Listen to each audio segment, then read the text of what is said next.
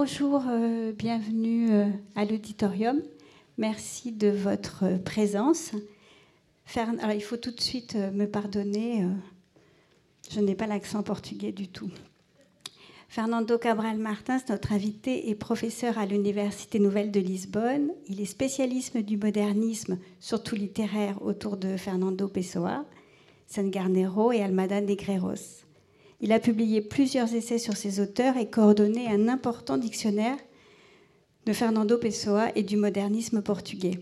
Donc je le remercie, il vient exprès de Lisbonne pour cette conférence qu'il va vous donner en français et je vous souhaite une très bonne soirée.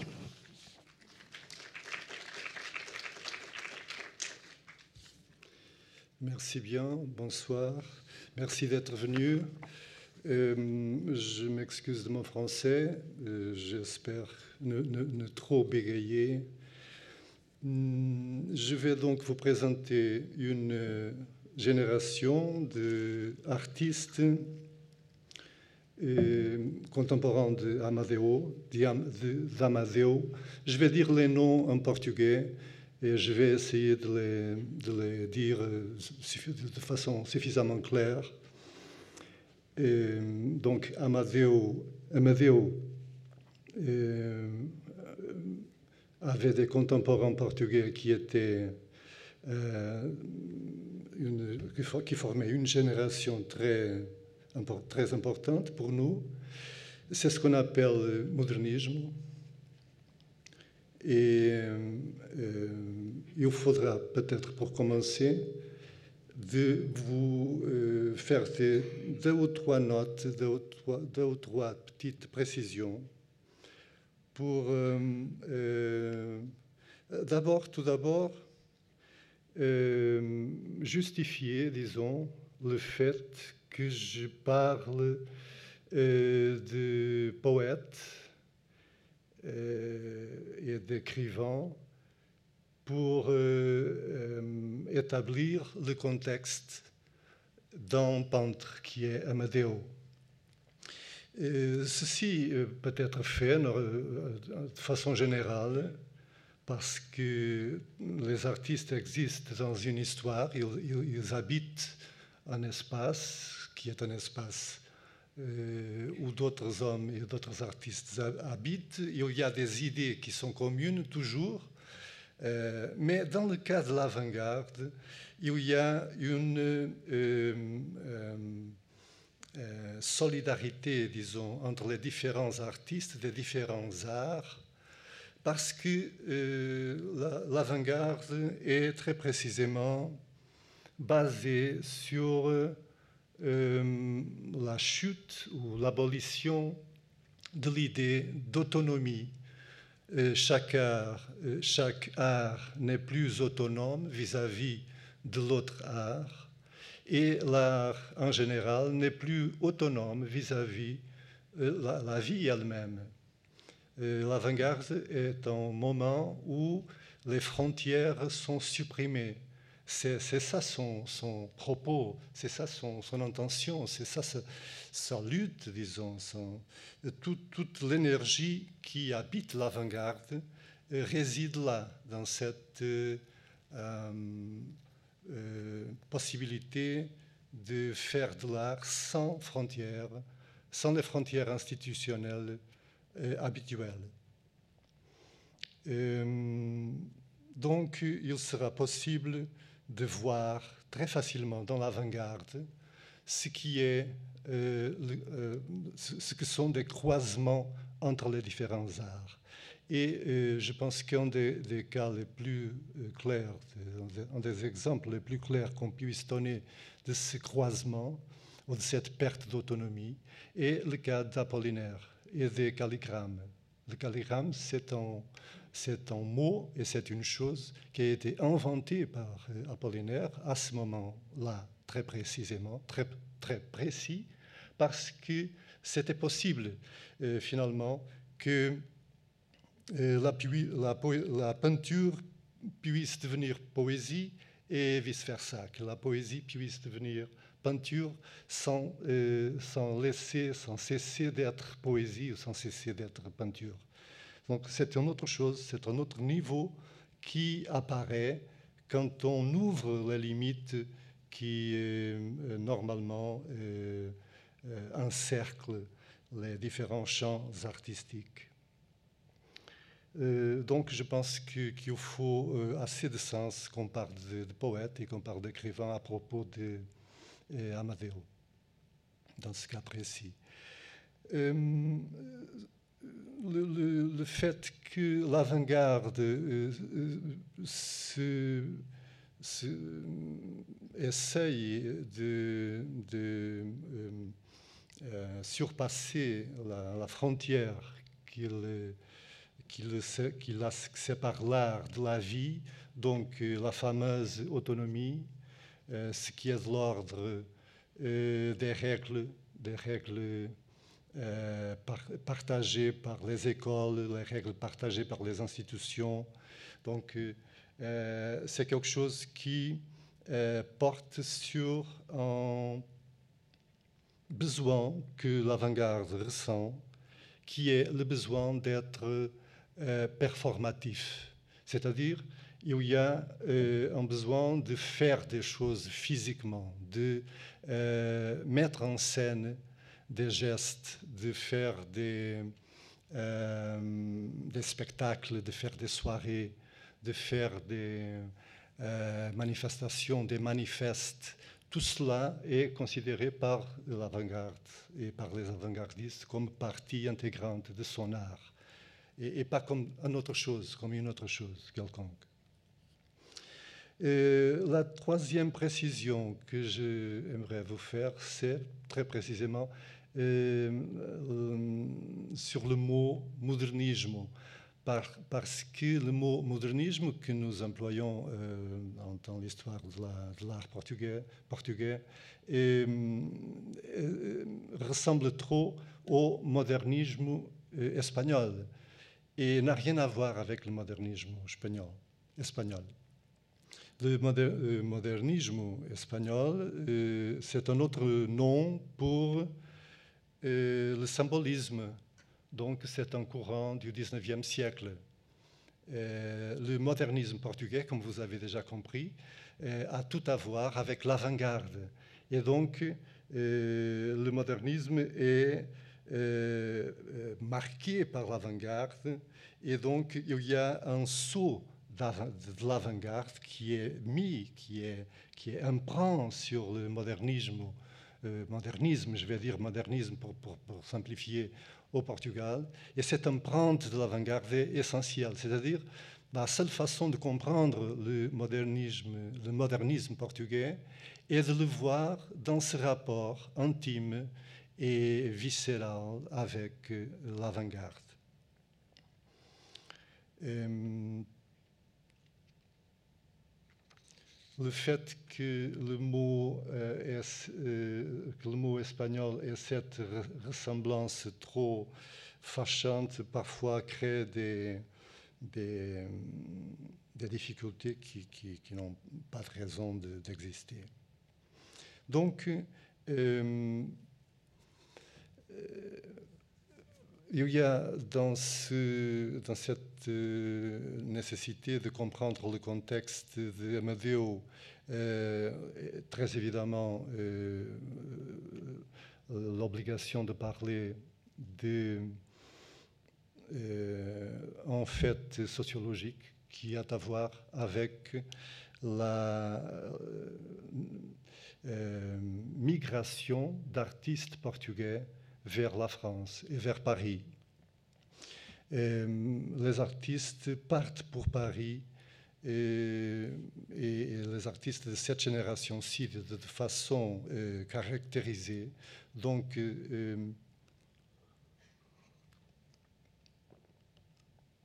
euh, c'est quelque chose qui s'est passé spécifiquement avec les artistes qui ont fait partie du modernisme portugais.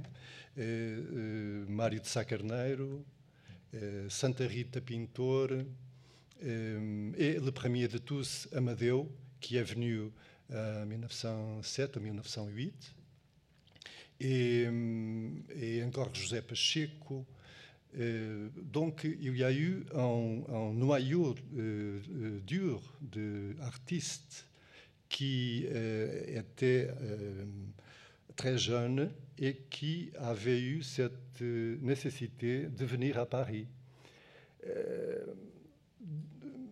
ce qui se passait au Portugal exactement en même temps, donc autour de 1910, euh, c'était une révolution euh, sociale et politique. Euh, ça a peut-être pas tellement à voir, mais elle a certainement aussi quelque chose à voir parce qu'il n'y a pas de hasard. Et en histoire, il n'y a sûrement pas de hasard. Et en 1910, exactement, il y a une révolution républicaine au Portugal. Cette révolution qui introduit, qui, instaure la euh, République euh, est suivie par euh, une période de très violentes perturbations, des, grèves, des, euh, des coups d'État successifs. C'était une ambiance d'une très grande violence du point de vue politique et social.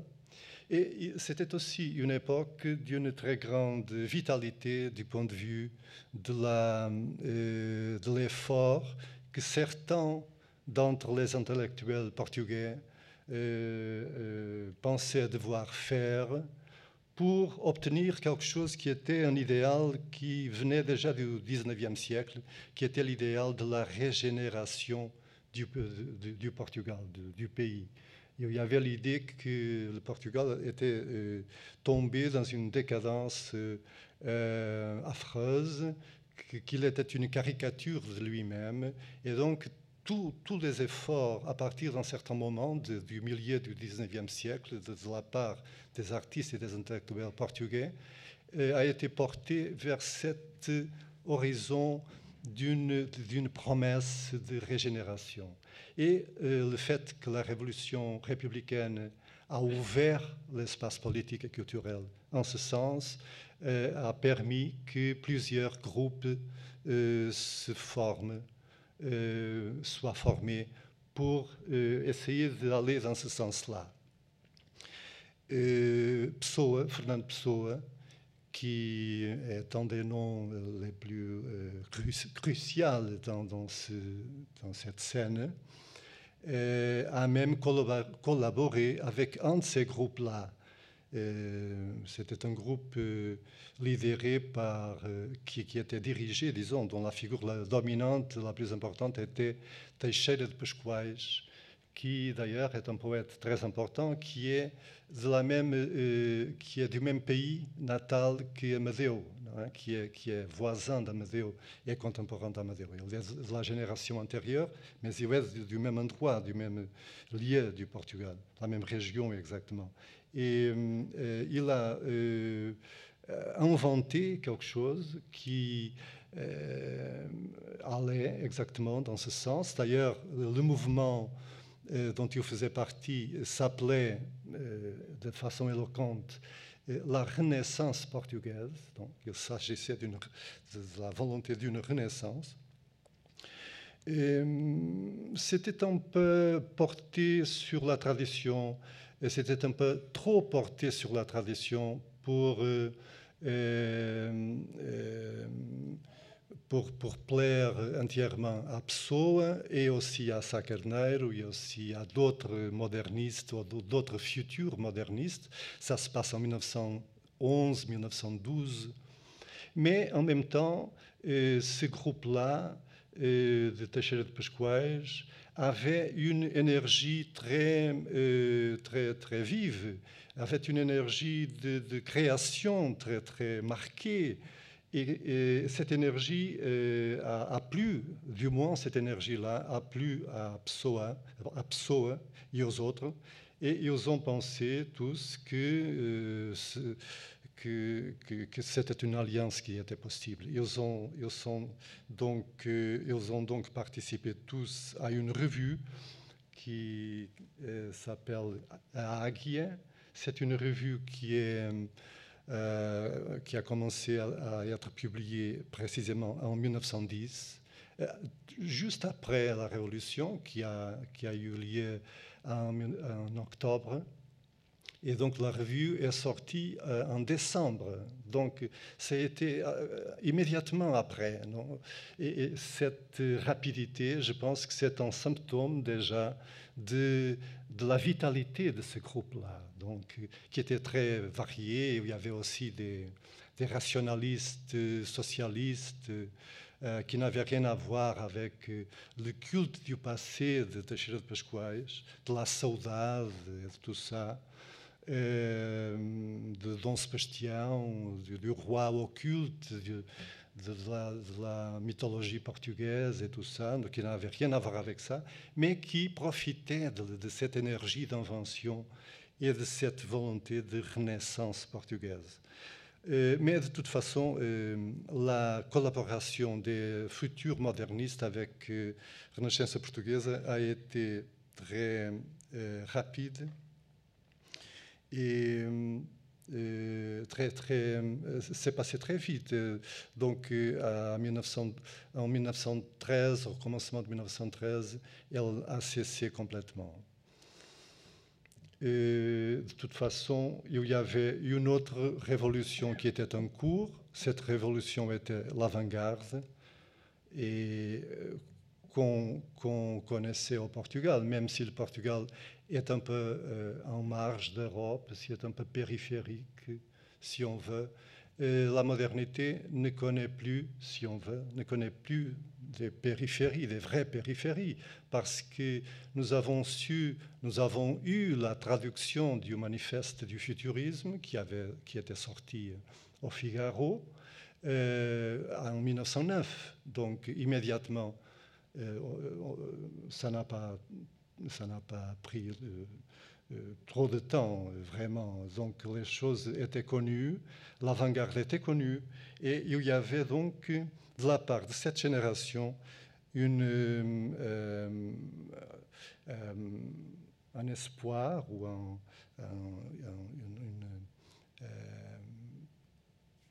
une, certaine harmonie, euh, euh, comme s'il participait ou s'il ressentait dans cette pulsion avant-gardiste, futuriste et tout, quelque chose qui avait à voir avec leurs besoins mêmes, ce qu'ils ressentaient eux-mêmes. ce serait peut-être mieux de passer une image je voudrais vous montrer les, faces et aussi les noms pour, que les noms soient entièrement clairs de ces personnages, euh, les, protagonistes de ce mouvement. Et euh, celui-ci est Maritza Carneiro, c'est un poète. C'est un poète qui a vécu à Paris et qui d'ailleurs s'est suicidé à Paris en 1916 on y reviendra euh, plusieurs fois. Euh, Fernando Pessoa, qui n'a jamais sorti, qui n'est jamais sorti de Lisbonne, sauf dans, sa période de, euh, formation qui, a eu lieu dans ce qui est aujourd'hui l'Afrique du Sud, donc qui, a eu une formation entièrement dans le sang de la culture anglaise, c'est une culture anglaise d'ailleurs très, très euh, forte, très, très, très cultivée, disons, très, très euh, raffinée, disons. Et, qui lui a donc permis de faire figure un peu de marginal, même au centre des modernistes, qui étaient, euh, ou des futurs modernistes, qui étaient eux-mêmes assez marginaux parce que les, autres modernistes étaient tous des euh, francophiles, des francophones. Ils voulaient tous aller à Paris comme, euh, ambition majeure et, pas euh, Pso. était un autre monde culturel, même s'il connaissait le français très bien et même s'il connaissait aussi les auteurs français de référence, de référence pour tout le monde, et, très bien. Et d'ailleurs aussi, il a écrit en français. On peut voir dans le, volume de la Pléiade, qui est, euh, qui est euh, euh, le volume de Pessoa, plusieurs poèmes écrits directement en français. Donc, mais lui n'a jamais pensé ou posé, même lointainement, l'hypothèse de venir à Paris. Euh, pas le cas d'Almada, Almada Negreiros. Almada Negreiros, qui est un peintre, euh, qui est un peintre et aussi un poète. Euh, pardon, oui, oui, je dis bien, un peintre et un écrivain, un poète et un artiste plastique, donc, et un performeur, hein, donc un, homme de, de, spectacle, disons, disons. On va voir plus, un peu plus tard des, exemples, des images qui, le montrent très bien. Et Almada Negreiros euh, n'a pas pu venir à Paris. D'ailleurs, il était le plus jeune de, cette génération, mais il est venu après, euh, après cette euh, phase héroïque initiale qui va de 1913 jusqu'à 1917 et après cela, euh, il, viendra à Paris en 1919. Lui aussi, il avait cette pulsion.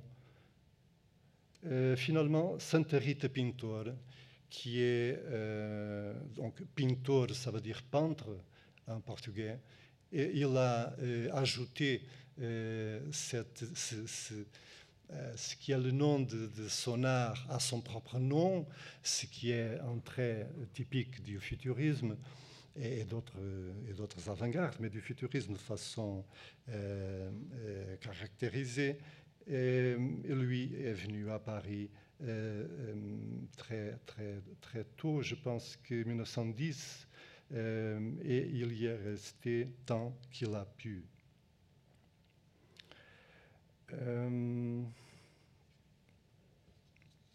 Euh, j'ai dit qu'il y avait une consonance entre les artistes de cette génération et euh, l'avant-garde qui, euh, habitait à Paris, disons, entre guillemets, parce que ces artistes peuvent être définis comme pour utiliser, pour citer Mário de Sá Carneiro, ces artistes étaient euh, malades de nouveau, il dit en portugais, doente de novo. Cette maladie de la nouveauté, euh, c'était donc le, point d'accord entre eux et euh, l'avant-garde européenne. Et Paris était, était, vu comme la capitale du nouveau. Non? Donc, euh, ces artistes sont aussi, dans un sens, des malades de Paris, hein, on pourrait dire. Et l'autre, non, évidemment, euh, qui doit être cité, celui de Amadeo. Euh, cette maladie de nouveau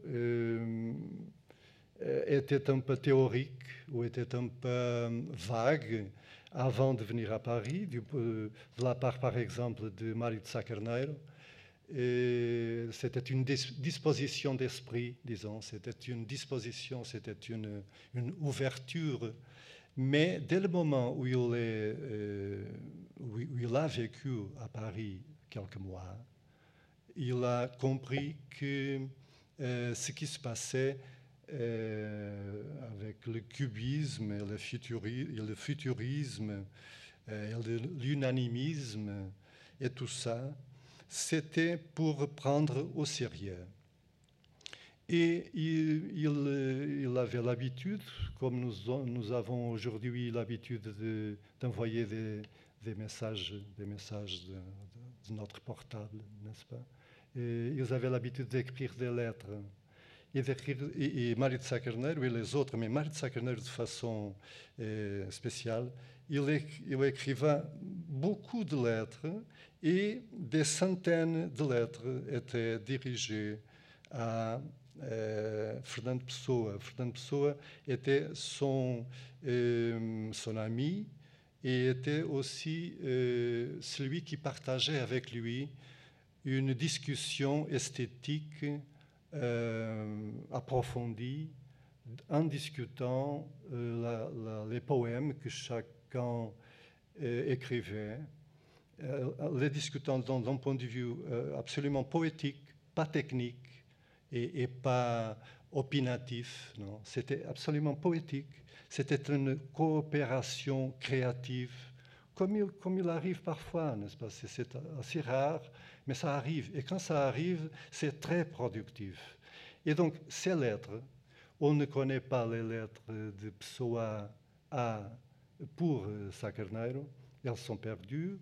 Le suicide de, de Sacarneiro a été conturbé on n'a pas retrouvé les, lettres de, de, Pessoa, mais Pessoa gardait euh, euh, euh, soigneusement tout et il a gardé toutes les lettres de Sacarneiro et on peut aujourd'hui lire dans cette séquence de lettres une espèce de roman épistolaire de l'avant-garde euh, vu par un artiste portugais, par un poète portugais, et euh, euh, l'assimilation qu'il fait de cette avant-garde en termes qui sont personnels et qui peuvent être partagés par Pessoa. C'est surtout ça ce qui est important du point de vue historique ou du point de vue artistique, le fait que euh, Pessoa ait été captivé par, par ce, nouveau élan qu'on appelle avant-garde et qui a été capable de théoriser euh, de façon originale à partir de ces présupposés que euh, Mario de lui euh, transmettait dans ses lettres, de façon qui était déjà très euh, travaillée, qui n'était pas pure et simplement des citations ou des, ou des slogans, rien de ça. C'était des, des, idées pensées, observées, expérimentées et qui donc avaient une valeur artistique en soi-même. Donc, cette influence euh, que euh, Sacarneiro a eue sur Pessoa a déclenché ce qu'on appelle euh, le modernisme. Et l'effet qu'on voit d'ailleurs, je n'ai pas dit, mais ces lettres entre ces lettres de Sacarneiro et Pessoa viennent d'être traduites en français, viennent de sortir en français il y a un mois, un ou deux mois. Donc elles peuvent être lues facilement. Et, euh, ce qu'on voit aussi comme un des, effets euh, les plus voyants de, de cette nouvelle génération et, de ce qu'on appelle le modernisme, modernisme c'est euh, une certaine revue, la revue Orfeo. Cette revue Orfeo euh, qui euh, euh, sortira en 1915 commence à être pensé au, fur et à mesure que les lettres, le contact par épistolaire entre Pessoa et Sacarneiro s'établit et on peut voir là cette naissance et ce développement qui est intéressant euh, euh, du point de vue euh, de la caractérisation artistique du, modernisme naissant, parce que, par exemple, on peut, je pense que c'est très symptomatique et qui est très immédiatement clair si on pense au quand on a une idée pour faire une revue on pense immédiatement, pour faire un livre, n'importe, mais pour faire une revue qui est un, acte collectif, on, pense immédiatement au titre, c'est la chose peut-être la plus importante. C'est très important de trouver un titre qui soit exact, qui soit euh, qui ait le, ton euh, précis qu'il faut trouver. Et on ne le trouve pas immédiatement. Peut-être parfois il est trouvé immédiatement par des, par des hasards, mais pas dans ce cas-là. Il y a eu un premier titre qui a été pensé eux, qui est le titre Sphinge, c'est-à-dire Sphinx. Ce titre, Sphinx, euh, comme vous voyez bien, c'est un titre euh, qui a une saveur symboliste, pleinement symboliste. C'est un, titre qui, ressent fortement euh, au XIXe siècle, le XIXe siècle. C'est quelque chose qu'on euh, voit dans, les poèmes euh, il y a longtemps, les, sphinx et, tout, l'imaginaire fantastique y associé. Mais il a passé très vite. Le deuxième titre qu'ils ont euh, congéminé, qu'ils ont imaginé, a été le titre plus dur et plus brutal, Europe, c'est-à-dire Europe. Euh, donc, on, change euh, complètement d'atmosphère, n'est-ce pas? Euh, Dans une tonalité symboliste, on passe à, la revendication dans une pulsion cosmopolite. C'est ce qui est écrit là, n'est-ce pas? Mais même Europe euh, n'a pas été pris comme, comme, titre définitif, et c'est donc Orfeo le nom qu'on a préféré. mais les racines, euh, le symbolisme et euh, le cosmopolitisme, le symbolisme comme tradition immédiatement revendiquée et le cosmopolitisme avant-gardiste, euh, vu en tant que euh, euh, goût avant-gardiste des, villes modernes et de, toute l'ambiance urbaine contemporaine, ce sont exactement les deux voies royales qui conduisent à Orfeo. Euh, et aussi, on peut voir euh, cette euh, double face d'Orfeo, qui est aussi une double face de la génération elle-même, de ce groupe lui-même. Quand on voit le passage entre la couverture de ce numéro 1 de la revue Orfeo et la couverture du numéro 2, c'est, le passage c'est abysmal. Euh, c'est une transformation qui graphiquement fonctionne très fortement. On passe d'un symbole euh, euh, qui a à voir avec quelque chose d'idéal, on passe à un numéro qui a une présence graphique euh, très, très marqué. On passe donc de, ce qui est euh, l'idéal ou la spiritualité symboliste, le monde des idées et des symboles, on passe euh, brutalement pour le monde des matérialités, de la communication typographique contemporaine.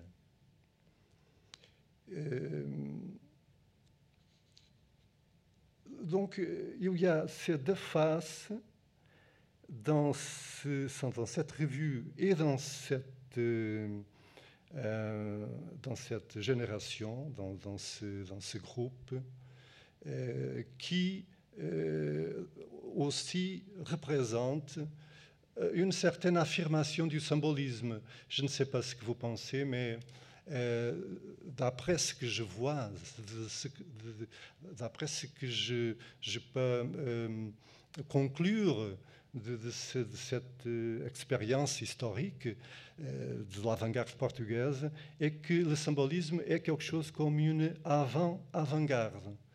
c'est quelque chose qui est avant-gardiste avant l'avant-garde. Et, il ne, refuse jamais cette appartenance au symbolisme, cette dette au symbolisme.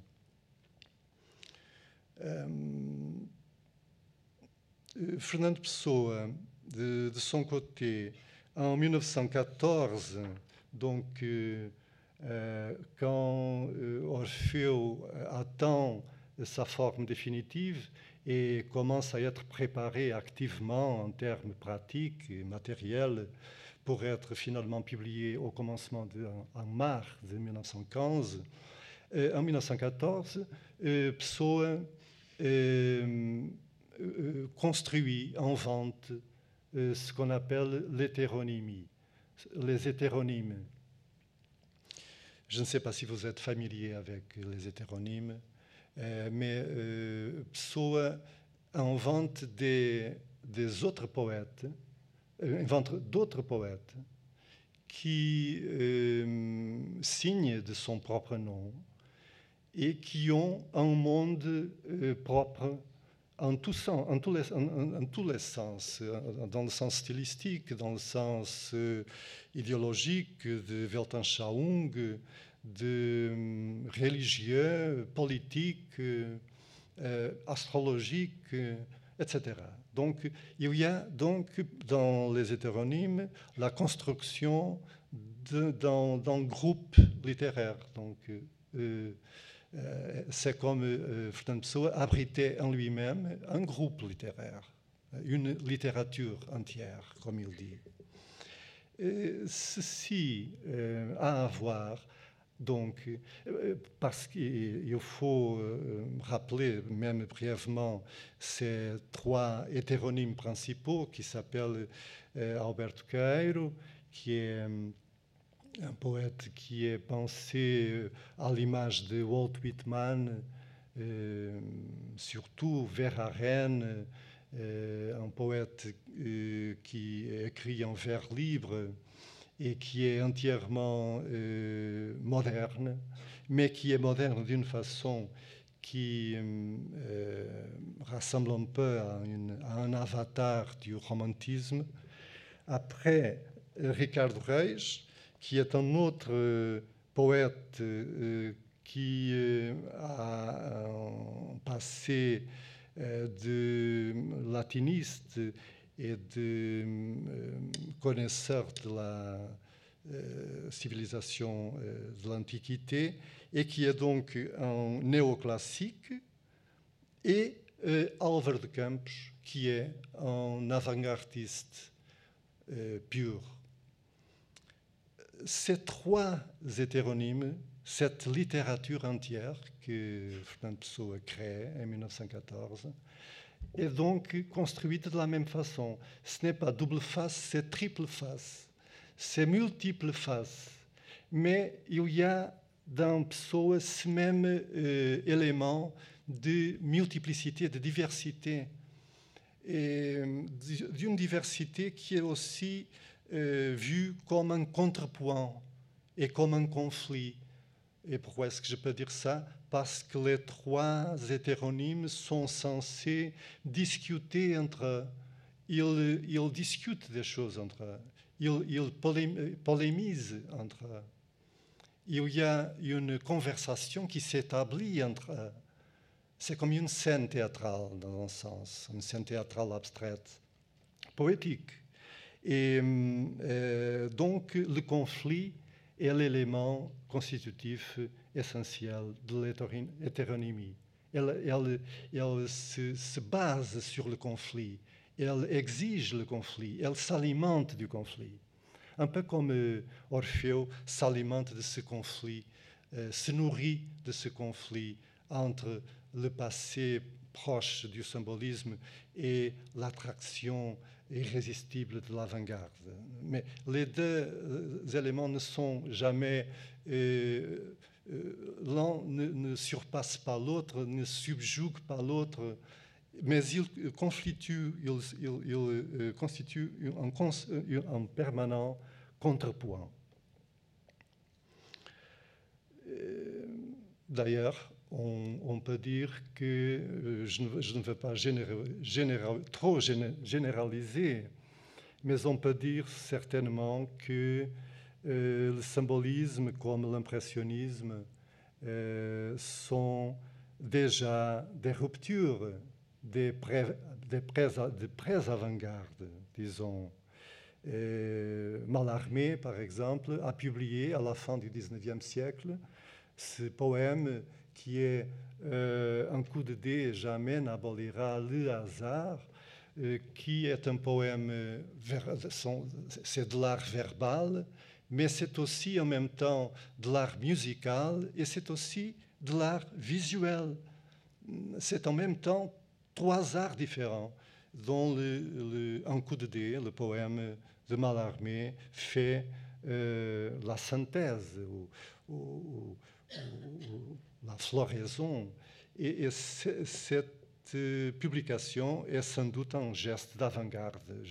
Je, n'arrive pas à lui donner un autre nom, sinon le nom d'avant-garde, comme ou de pré-avant-garde, quelque chose qui n'est pas. D'ailleurs, c'est rare. dans l'œuvre de, de, Mallarmé, c'est un cas unique d'ailleurs, dans l'œuvre de Mallarmé, c'est son dernier euh, geste, grand geste poétique, mais c'est un grand geste poétique qui vient du symbolisme et qui se porte vers une autre chose comme d'ailleurs l'impressionnisme. Euh, les demoiselles d'Avignon, qui, sont peintes par Picasso en 1907, doivent tout à Cézanne, mais c'est quelque chose qui, que tout le monde sait, c'est quelque chose qui, se dit constamment et qui, qui, je pense, qui est entièrement euh, euh, justifié. De toute façon, il faut avoir une certaine disposition pour maintenir la tradition euh, symboliste et pour faire cette première couverture euh, en ces termes entièrement symbolistes et ne pas sentir que le deuxième numéro est d'une autre revue complètement différente. Non, c'est le deuxième numéro de la même revue, même si ça semble étrange. mais il y a donc cette euh, capacité de accueillir ces différences euh, dans un même concept, qui est donc le concept de modernisme. Même si, au cœur du groupe, il y a d'autres artistes qui n'ont pas cette, disons, cette, ce goût de la diversité, pour, le dire comme ça. il y a d'autres qui, au contraire, préfèrent être orthodoxes d'une certaine vision de l'avant-garde. Euh, c'est le cas précisément de Santa Rita Pintor et de Almada Negreiros. Santa Rita Pintor et Almada Negreiros forment l'autre volet du modernisme portugais, qui est la volée orthodoxe. Ils sont des futuristes, des futuristes attitrés, qui d'ailleurs ont constitué un euh, comité futuriste portugais, ou comité futuriste de Lisbonne, qui euh, a, a, eu une vie très brève, mais qui, mais qui quand même a existé.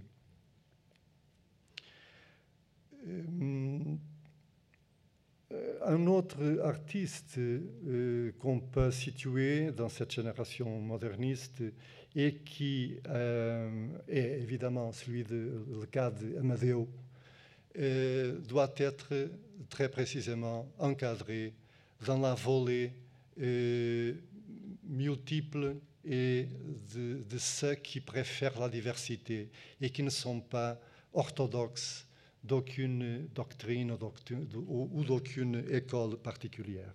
Amadeo le dit euh, plusieurs fois et euh, le dit de façon très, très claire. Tout ce qu'il veut, ce veut, c'est l'originalité et il euh, euh, euh, ne pense pas utile être ceci ou cela au sein, de la grande mouvance avant-gardiste.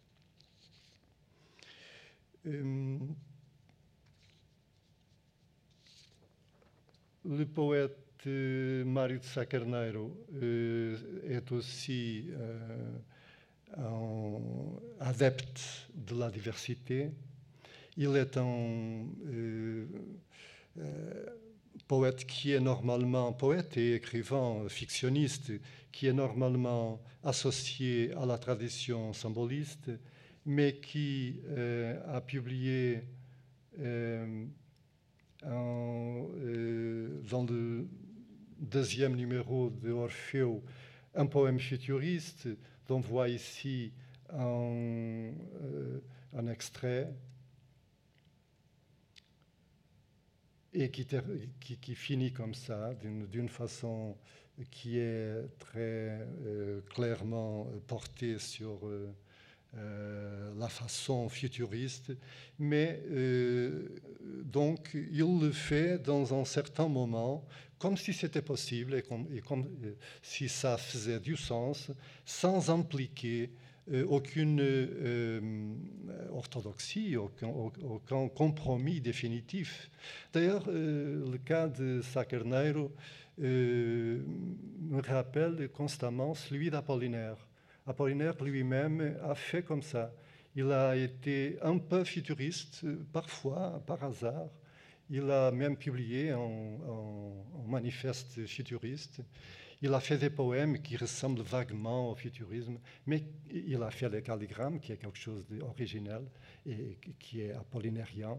Mais de toute façon, euh, donc il ne se fixe jamais dans, dans un, euh, dans un lieu fermé. Il ne se, renferme pas dans un lieu qui soit euh, très marqué et dont, il ne sort pas, c'est une façon qui me semble très euh, proche de la façon d'être du modernisme portugais. Je passe euh, maintenant pour euh, euh, Almada Negreiros. Almada Negreiros euh, est un peintre, mais euh, naturellement, il a, commencé par dessiner et par euh, et par pendre. Et, il deviendra futurement, euh, jusqu'aux années, euh, jusqu'à l'an de 1970, quand il mourra, euh, il sera surtout un artiste plastique. Mais euh, dans ce moment, euh, dans le moment de la, du modernisme, dans le moment d'Orfeu, il a choisi d'être surtout un artiste du mot, un, poète, un écrivain. Et ce choix euh, a surtout été euh, justifié à partir d'un certain moment par le fait qu'il a connu Amadeo. Euh, le rapport ou l'amitié la, euh, entre Amadeo et Almada n'est pas de la même qualité du rapport de l'amitié entre Pessoa et Sacarneiro. Le rapport entre Pessoa et, et Mário de Sacarneiro est un rapport euh, produ productif, euh, générateur de, quelque chose euh, de nouveau. le rapport, l'amitié entre Almada et Amadeu est d'un autre, type. C'est une amitié qui maintient les, distances, disons, et c'est une amitié qui, de la part d'Almada, a été une vraie dévotion.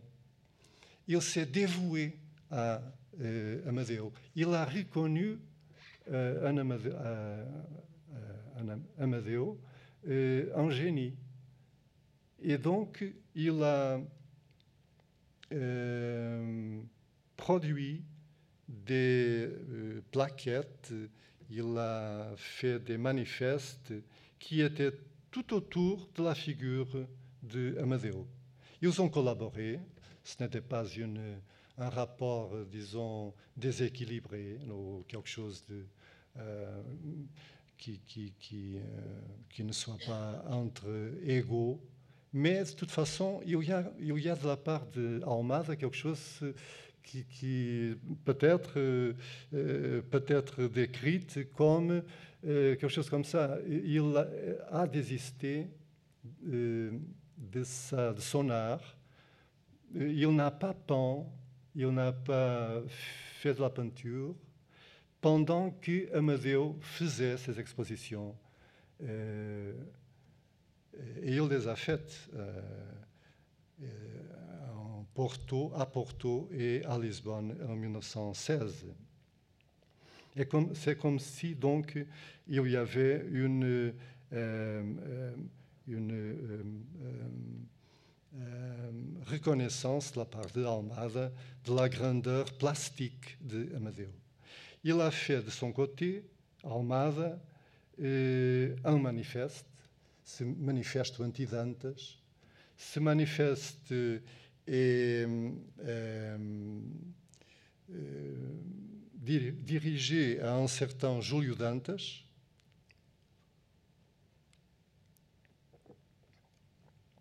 Júlio Dantas est, un, une cible, mais ce n'est pas un, cas spécial, au sens. Euh, euh, donc, euh, dans ce sens, euh, Dantas, euh, ce manifeste n'est pas dirigé ad hominem, c'est pas euh, un insulte ad hominem ou c'est pas you euh, quelque chose d'injurieux euh, pour quelqu'un, même s'il est euh, très très fort du point de vue du langage et de l'attitude.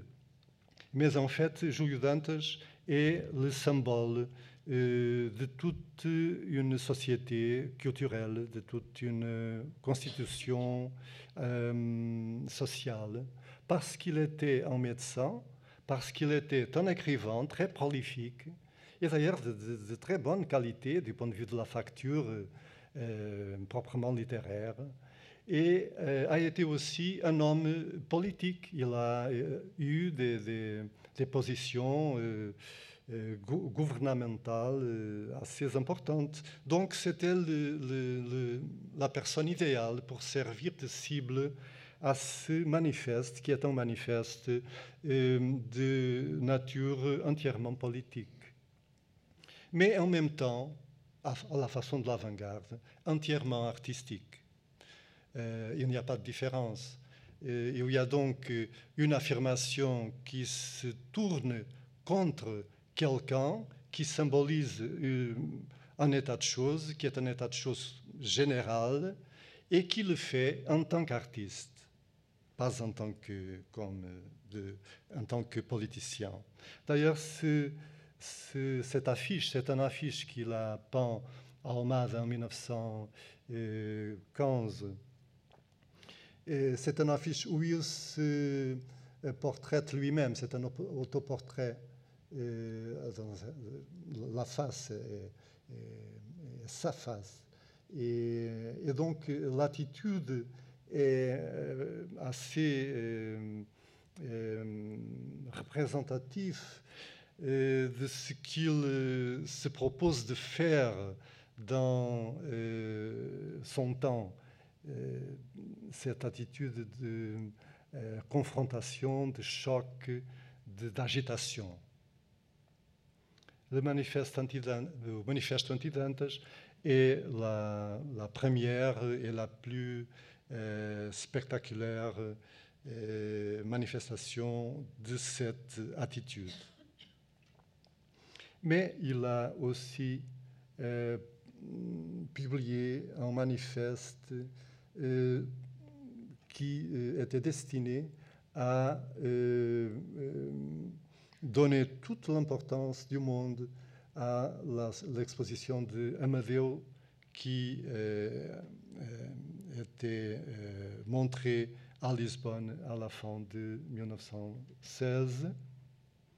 Et après cela, un autre, ou en même temps, en, au commencement de 1917, il a publié un poème qui s'appelle Littoral, c'est une plaquette mais ce qui est intéressant, et ce que je voulais, c'est pour ça que je, vous montre cette couverture, c'est le facsimilé de la couverture. Et il est dédié à Amadeu de Sousa Cardoso, et cette dédicace a un poids graphique très important. C'est comme si la dédicace faisait partie du titre. Littoral à Amadeu de Sousa Cardoso, c'est le titre complet presque. Ce n'est pas exactement comme ça, parce qu'il y a une nuance graphique, mais ça donne la mesure de, l'importance que Amadeu portait à que, Almada portait à Amadeu. Et il y a cet autre objet euh, euh, poétique qui est très curieux. C'est un livre publié en 1917 qui s'appelle K4, o quadrado azul, K4, le carré bleu, et ce livre est un livre qui est de Almada Negreiros. José de Almada Negreiros est son, son auteur, c'est l'auteur du livre, mais il y a ici une partie qui est euh, à travers, euh, qui, est, qui, est, perpendiculaire au, au, à l'axe euh, de la couverture et que je peux vous montrer ici. Euh, euh, droite. Et donc, elle montre, elle parle de poésie terminus, euh, qui parle du génie intransmissible, le secret du génie intransmissible, euh, Lisboa, Europe. Et les éditeurs sont José Almada, c'est une autre façon de, de, de, de, dire son propre nom, et Amadeu de Sousa Cardoso, au milieu du nom José Almada. Et cette intersection des noms est, euh, je pense, euh, très éloquente du point de vue graphique et du point de vue conceptuel. D'ailleurs, euh, on ne sait pas exactement, on n'a pas le, le détail complet, mais il y a eu une collaboration effective de la part de Amadeu euh, dans la composition de K4. Il y a eu une collaboration euh, du point de vue graphique, de la composition graphique plastique. D'ailleurs, le carré bleu ressemble de façon évidente, au, se rapporte au cite de façon évidente l'œuvre d'Amadeo, mais c'est plus qu'une citation. C'est donc, il y a ici du travail qui est revendiqué par lui-même, par, l'auteur lui-même, et qui est exposé par l'auteur lui-même, qui est un travail créatif. Et donc, euh, il y a une euh, participation qui n'est pas seulement euh, extérieure au texte, qui participe de la création elle-même, ce qui, une fois de plus, a à voir avec la, célèbre perte d'autonomie euh, euh, c'est donc la possibilité de faire communiquer des gestes artistiques qui sont apparemment euh, différents et, impénétrables et qui sont chacun autonomes vis-à-vis de l'autre. Mais en ce moment-ci, par exemple, ils peuvent collaborer, ils peuvent euh, euh, euh, s'intersectionner, c'est le nom qui, me semble le plus exact. Cette intersection, d'ailleurs, est dans, cette mention des éditeurs. C'est graphiquement euh, euh, formulé. Je voudrais aussi vous montrer d'autres images. Euh, c'est une autre, euh, un autre extrait, un autre extrait de la dernière page de la plaquette K4. Et ce qui euh, me semble important ici, c'est le fait que Fernando Pessoa soit cité, et soit cité deux fois, et soit cité sans, sans, sans, sans, sans à propos. Euh, c'est ce que ça dit en traduction euh, directe, c'est droit de reproduction anglaise réservé à Fernando Pessoa. Droit de reproduction anglaise, ça ne fait même pas de sens. Et la note, cette œuvre a été lue par la première fois à Fernando Pessoa et Santa Rita Pintor euh, de l'intellectualité portugaise. Donc, il dit ici qu'il a lu euh, K4 à Fernando Pessoa et à Santa Rita Pintor, c'est-à-dire ces deux lecteurs ne sont, euh, ne sont pas seulement des lecteurs, ils sont plus que des lecteurs. Ce sont des lecteurs qui font partie de ce livre en tant que lecteurs, donc d'une certaine façon un peu en marge, mais euh, même s'ils sont en marge, ils, sont, euh, ils font partie parce qu'ils sont cités et, la citation de, de, de, leur nom est une citation qui semble obligatoire.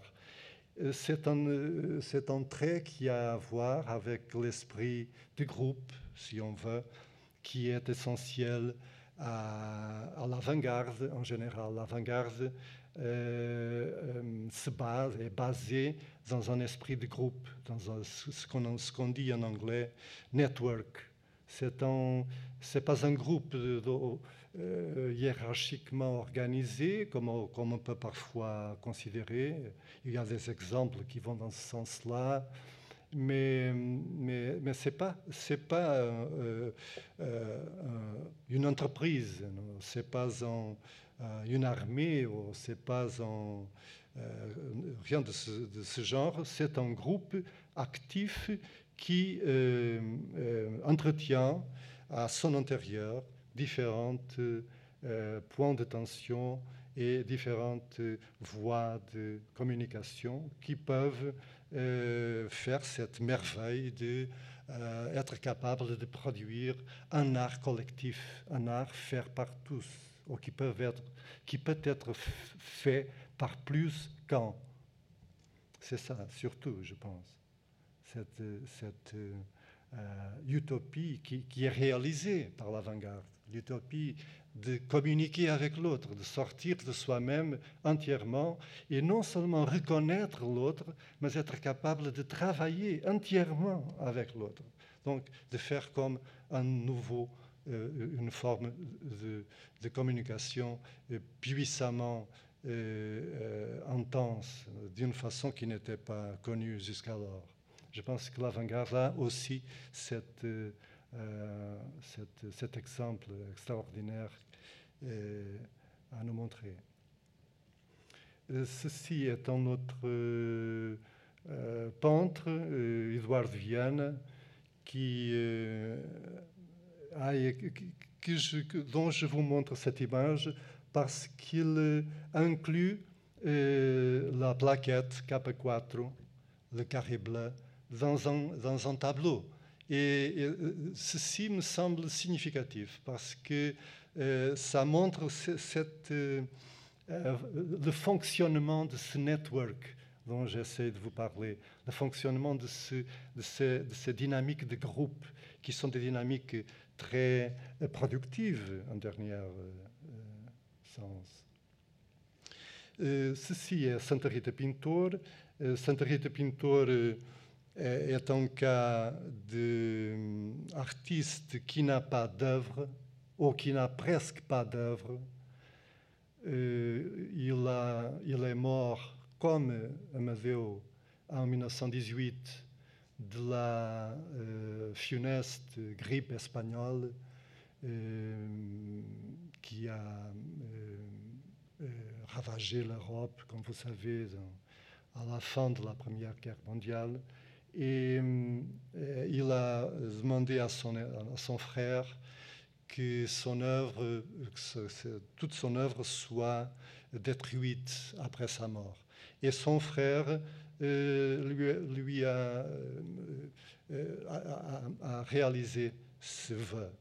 Il ne devrait pas l'avoir fait, mais on ne sait même pas s'il a beaucoup peint. On ne connaît on, on, on connaît des titres d'œuvres qui sont attribués à Santa Rita Pintor, mais on n'est pas tellement sûr qu'il y ait eu une œuvre si vaste que ça, parce que cet artiste sans œuvre est un artiste qui se caractérise particulièrement et de façon euh, presque essentielle par son comportement euh, performatif dans euh, le contexte social et culturel immédiat de son entourage, euh, à Lisboa dans ces années-là.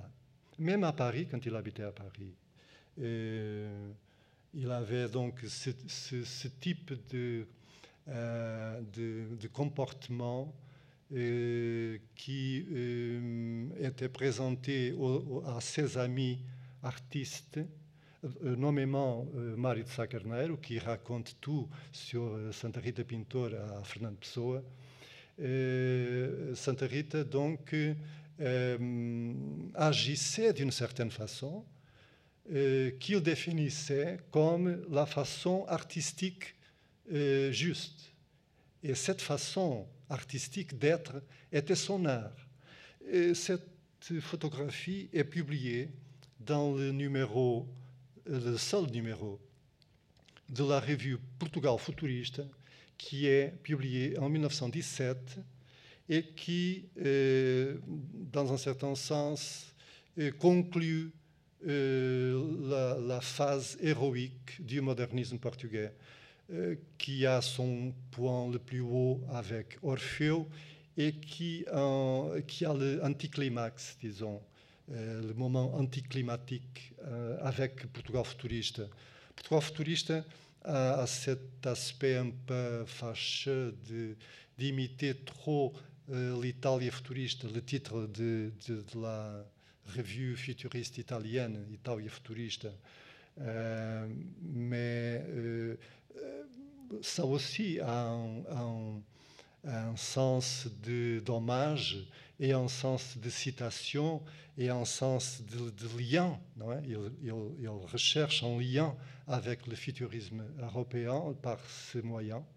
Et mais de toute façon, euh, c'est un numéro qui euh, n'est même euh, pas entièrement futuriste, euh, n'est même pas euh, lui, lui-même orthodoxement futuriste, qui a plusieurs nuances, qui est euh, finalement beaucoup trop euh, moderne, une partie euh, intégrante du modernisme portugais. Il y a des, poèmes symbolistes à Portugal futuriste, par exemple. Fernando Pessoa y publie des poèmes ultra symbolistes des poèmes symbolistes très, d'un symbolisme très marqué. Euh, très daté même. les, poèmes, les, plus symbolistes que Pessoa a jamais écrits, il les a publiés à, Portugal futuriste. Donc cet aspect de, multiplicité et de diversité inclut aussi Portugal futuriste, même si euh, c'est une revue qui a la dominante futuriste, sans doute même euh, à partir du titre. ça, commence au titre même. Et ce, costume de Santa Rita Pintor est un costume euh, qui marque son, euh, son image de performeur, d'acteur. C'est un acteur vivant, c'est un artiste-acteur. C'est un artiste dont l'art est le, le fait d'exister. C'est l'art par excellence. Il ne peut pas avoir d'art plus fort et plus haut euh, et plus profond que ça. Almada Negreiros lui-même fait une conférence, conférence euh, qui est un manifeste, le manifeste qui s'appelle Ultimatum futuriste aux générations portugaises du XXe siècle. Mais ce qui est important euh, dans ce sens est qu'il euh, choisit un costume qui est un costume d'aviateur. Euh, qui euh, lui semble euh, indispensable. C'est donc une photographie de, la façon dont il, s'est présenté pour faire sa conférence, pour proférer son manifeste. Et donc, le fait qu'il ait choisi ce costume est aussi une marque performative qui, la, qui, le, qui, le, rend si proche de Santa Rita et de, la volonté d'être absolument futuriste. Bon, euh, donc euh, l'histoire euh, n'est pas terminée, mais, mais, elle est bien avancée, elle est un peu esquissée. J'espère qu'avec un peu de, chance, vous avez compris un peu. Mais, mais, sinon, vous pouvez toujours me demander de me poser des questions. Je suis à votre disposition pour euh, répondre à tout ce que vous voudrez. Et juste pour terminer, euh, le modernisme portugais finit d'une façon qui a une nuance tragique. Euh, Mário de Sá Carneiro se suicide à Paris en 1916. En 1918, meurt presque en même temps. Euh, le premier, euh, c'est Santa Rita qui meurt en, avril, et après Amadeo qui meurt plus, qui meurt plus tard, très jeune encore. Et après la mort de Amadeo et de Santa Rita, et après la... Ah bon, et aussi, de façon symbolique, la revue Portugal futuriste a été immédiatement appréhendée par la police. Donc, il n'a pas eu de temps pour, euh, pour être diffusée euh, de façon minime. Elle a été immédiatement appréhendée par la police. Ça a été considéré en cas de police. Et, donc, après cela, euh, il y a quelque chose qui finit, il y a quelque, quelque chose qui, qui s'estompe, qui, qui n'a plus de sens ou qui n'a plus de force, ou, qui, ou, il y a un cycle qui, qui, euh, qui, qui, qui, se termine, qui, qui, arrive à son point, euh, à une pause. Hein. Et après cela, Almada Negreiros, qui continue à être futuriste, euh, forme avec des amis de la haute bourgeoisie euh, euh, de Lisboa un groupe, c'est notre club NC. Notre club sont les futuristes NC5.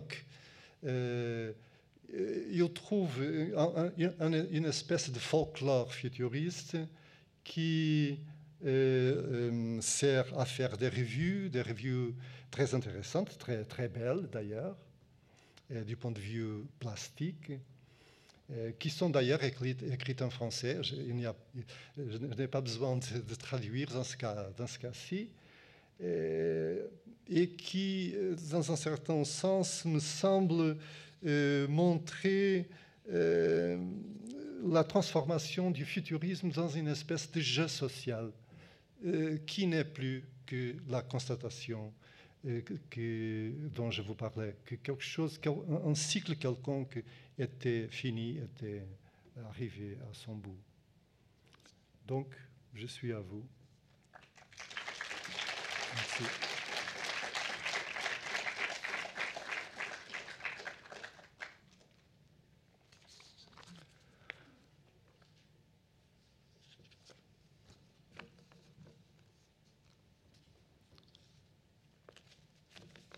N'hésitez pas. Hein.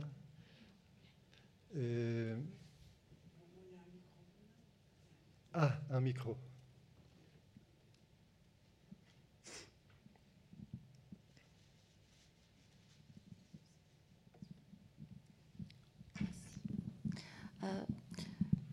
Semblerait que ce soit, ils étaient plus avant-gardistes que vraiment futuristes.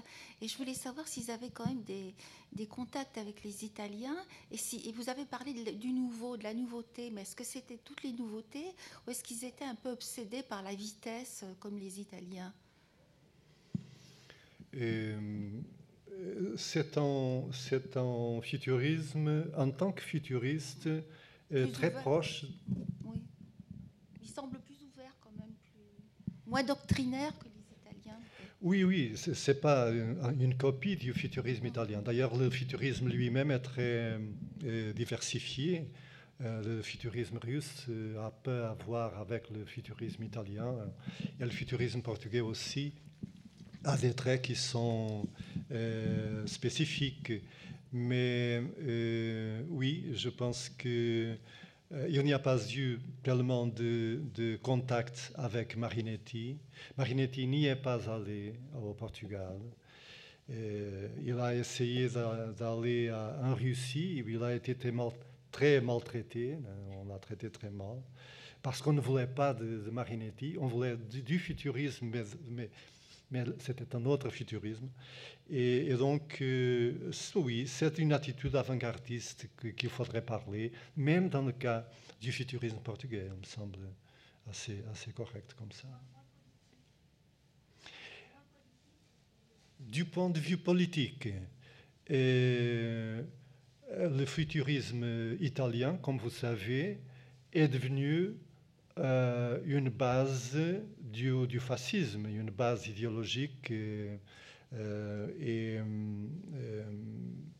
et, morale et éthique du fascisme italien. Et, et donc il y a eu une politisation très forte du futurisme italien, comme il y a eu une politisation très forte du futurisme russe, d'ailleurs dans un sens euh, euh, euh, opposé, entièrement opposé. Dans le cas du futurisme portugais ou, de l'avant-garde portugaise, curieusement, on peut trouver des, des, orientations substantiellement différentes.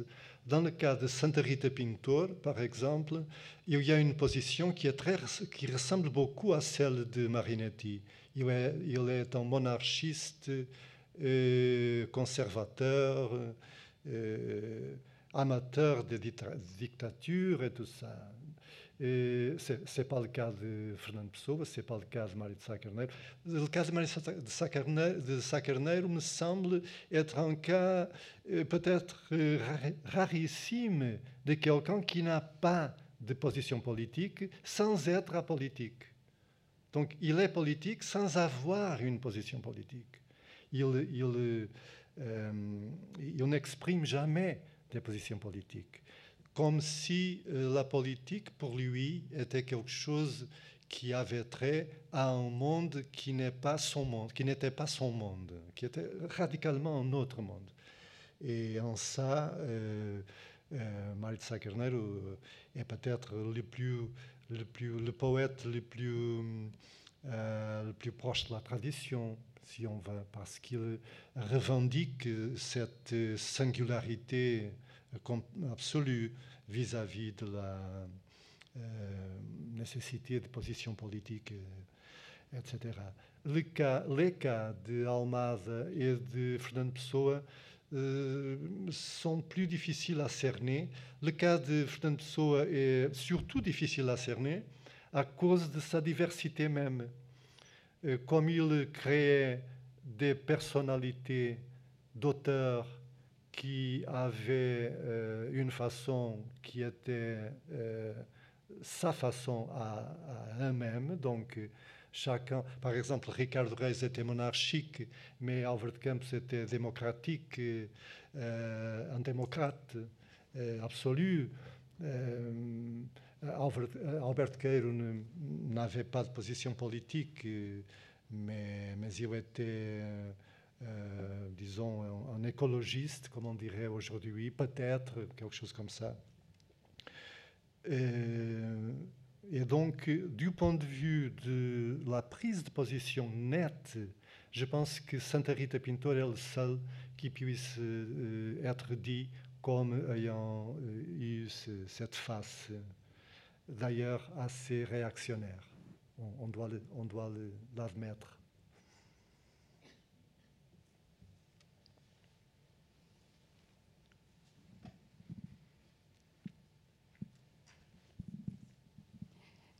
Oui, vous disiez que le groupe a disparu, mais quelle orientation euh, ont pu avoir les autres artistes dans le milieu culturel au niveau du Portugal? Est-ce qu'il y a eu euh, une influence quelconque par rapport à ce groupe? Et De ce groupe vis-à-vis des autres groupes Des autres par la suite? Euh, Par la suite, bien sûr. Par la suite, bien sûr. Mais ça a pris du temps. Oui. Ça a pris du temps. Donc, euh, ça a pris le temps d'une génération. La, génération suivante, celle qui apparaît à la fin des années 20, et sera reconnaissante du modernisme et euh, seront les premiers lecteurs, les premiers euh, critiques d'art qui seront capables de reconnaître la génialité des modernistes et qui les euh, constitueront comme leurs maîtres. mais je pense que même cette autre génération, je, je, veux parler de la génération qui s'appelle présence, cette génération de présence, même si elle est capable de reconnaître euh, la génialité de, et donc de recevoir l'influence, disons, disons entre guillemets, des modernistes, je pense qu'ils font, ils euh, font euh, cette reconnaissance de, façon un peu équivoque. Donc ils se trompent un peu dans son approche. Ils, ont eux-mêmes une constitution esthétique très marquée par ce qu'on pourrait appeler un néo-romantisme. Et donc, euh, le modernisme était un peu euh, imperméable à cette attitude néo-romantique. Je pense qu'on doit attendre les années 40 et la fin des années 40 pour vraiment euh, trouver au Portugal des vrais héritiers et des vrais continuateurs de la génération d'Orfeo. Donc, ce qu'on appelle au Portugal le, surréalisme. Le surréalisme, au fond, au Portugal, qui, une fois de plus, n'a pas grand-chose à voir avec le surréalisme français, même s'il euh, euh, a une, grande une idée très haute du, surréalisme français. Mais en fait, ce qu'il fait, c'est répondre et, euh, réagir à, l'avant-garde portugaise qui avait été euh, si longtemps euh, oubliée ou mal, ou mal comprise. Et c'est ce, que cette génération, que cette génération du, de, de, l'après-guerre, de l'après-guerre a, obtenu, a, a, été capable d'accomplir. Et après cela, euh, l'importance que dans la culture portugaise est attribuée au modernisme et à la euh, génération d'Orphée euh, vient toujours en, en, crescendo. C'est toujours croissant. Aujourd'hui, euh, tout le monde reconnaît ce moment comme le moment fondateur de l'art et de la culture portugaise du XXe siècle. Mais ça a pris du temps. Vraiment.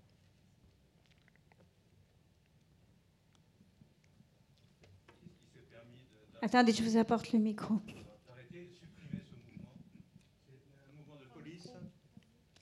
Oui, vous disiez euh, qui est-ce qui a arrêté, qui a détruit ces, ces ouvrages et qui s'est permis C'était un moment de, euh, de despotisme Qui a pris le pouvoir à ce moment-là? Oui, euh, oui. En fait, il y avait des, euh, des alibis euh, politiques précis parce qu'en 1917 euh, a pris le pouvoir la première forme de, dictature au Portugal. C'était Sidónio Pais, le sidonisme.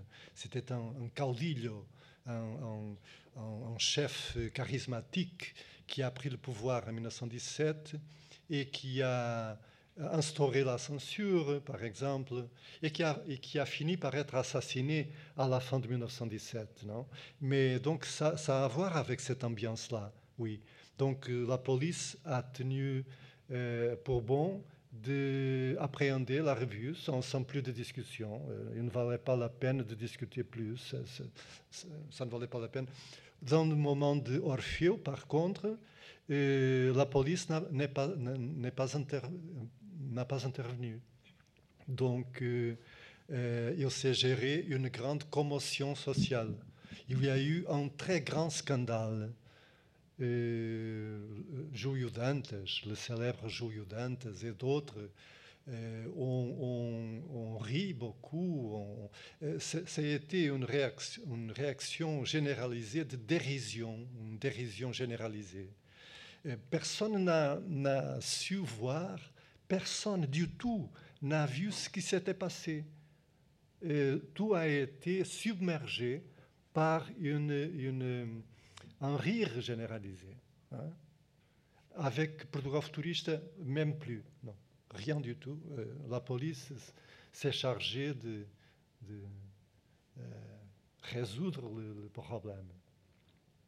Mais oui, ça a à voir avec la première euh, forme de ce qui allait venir en 1926, qui a été la dictature, et après le nouveau le, Estado Novo de Salazar, qui, qui a tenu jusqu'à 1974.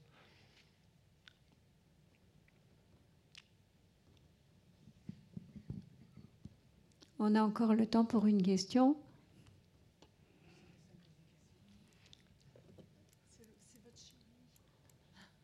Oui. Elle, euh, ce monsieur aussi. Est-ce que, est que, vous pourriez expliquer en quoi, le, en quoi, Orphée est une figure liée à la modernité euh, pour qu'ils aient choisi ce, ce titre à leur revue?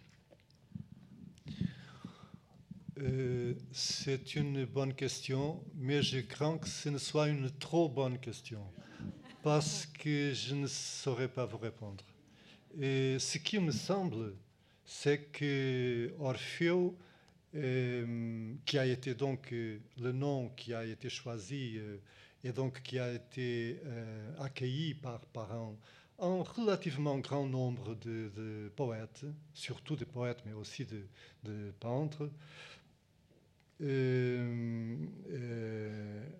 était comme le, je ne sais pas comment on dit en français, mais euh, c'était comme le, dénominateur commun. C'était un dénominateur commun, le moindre dénominateur commun possible.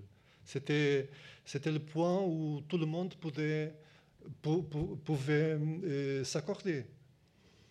Du point de vue de la tendance avant-gardiste, du point de vue de Pessoa, du point de vue d'Álvaro de Campos, du point, du point de vue de, de euh, Santa Rita, etc., Sá Carneiro, je pense que Orfeu, quand même, a une, euh, une, euh, résonance sémantique qui, qui, qui, appelle la figure du poète, du poète, donc de l'artiste donc de, l'homme total. Non Je pense que, euh, il y a donc du point de vue de, la mythologie là la racine de cette, de cette uh, utopie de, l'homme complet, de l'homme absolu, de l'artiste en, tant qu'homme homme absolu. Mais, mais c'est juste une spéculation. Hein parce qu'on ne sait pas. Ce qu'on nous dit, ce, dont on a témoin, c'est que euh, un certain Louis de, Montalvo, qui était un poète qui, qui habitait au Brésil, qui était portugais mais qui habitait au Brésil, est venu en 1914, était un ami des modernistes, et lui, il avait ce, ce titre. Il avait conçu ce titre. Et les autres ont dit, ah, c'est très bien, on est tous d'accord avec ça. C'est une anecdote, mais c'est ce qu'on sait sur, euh, sur euh, donc euh, l'importance symbolique du nom. C'est surtout une, une bannière, non C'est un signe, c'est un drapeau. Portugal futuriste, c'est programmatique, non C'est une autre chose.